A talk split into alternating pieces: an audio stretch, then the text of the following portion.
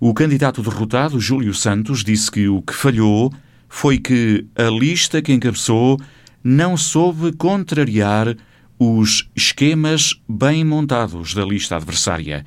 Uma espécie de sindicatos de votos. O que é que falhou? Estamos em cima dos resultados. Há esquemas bem montados. E há máquinas bem montadas que vêm, e aliás basta ver quem é que foram os apoiantes da outra lista para podermos também ver de onde é que vêm esses apoios.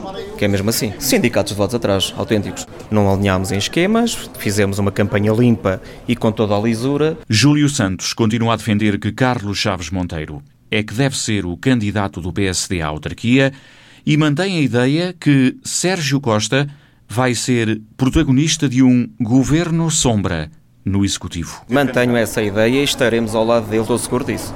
Toda a equipa que me acompanha. Eu penso que é a opção natural.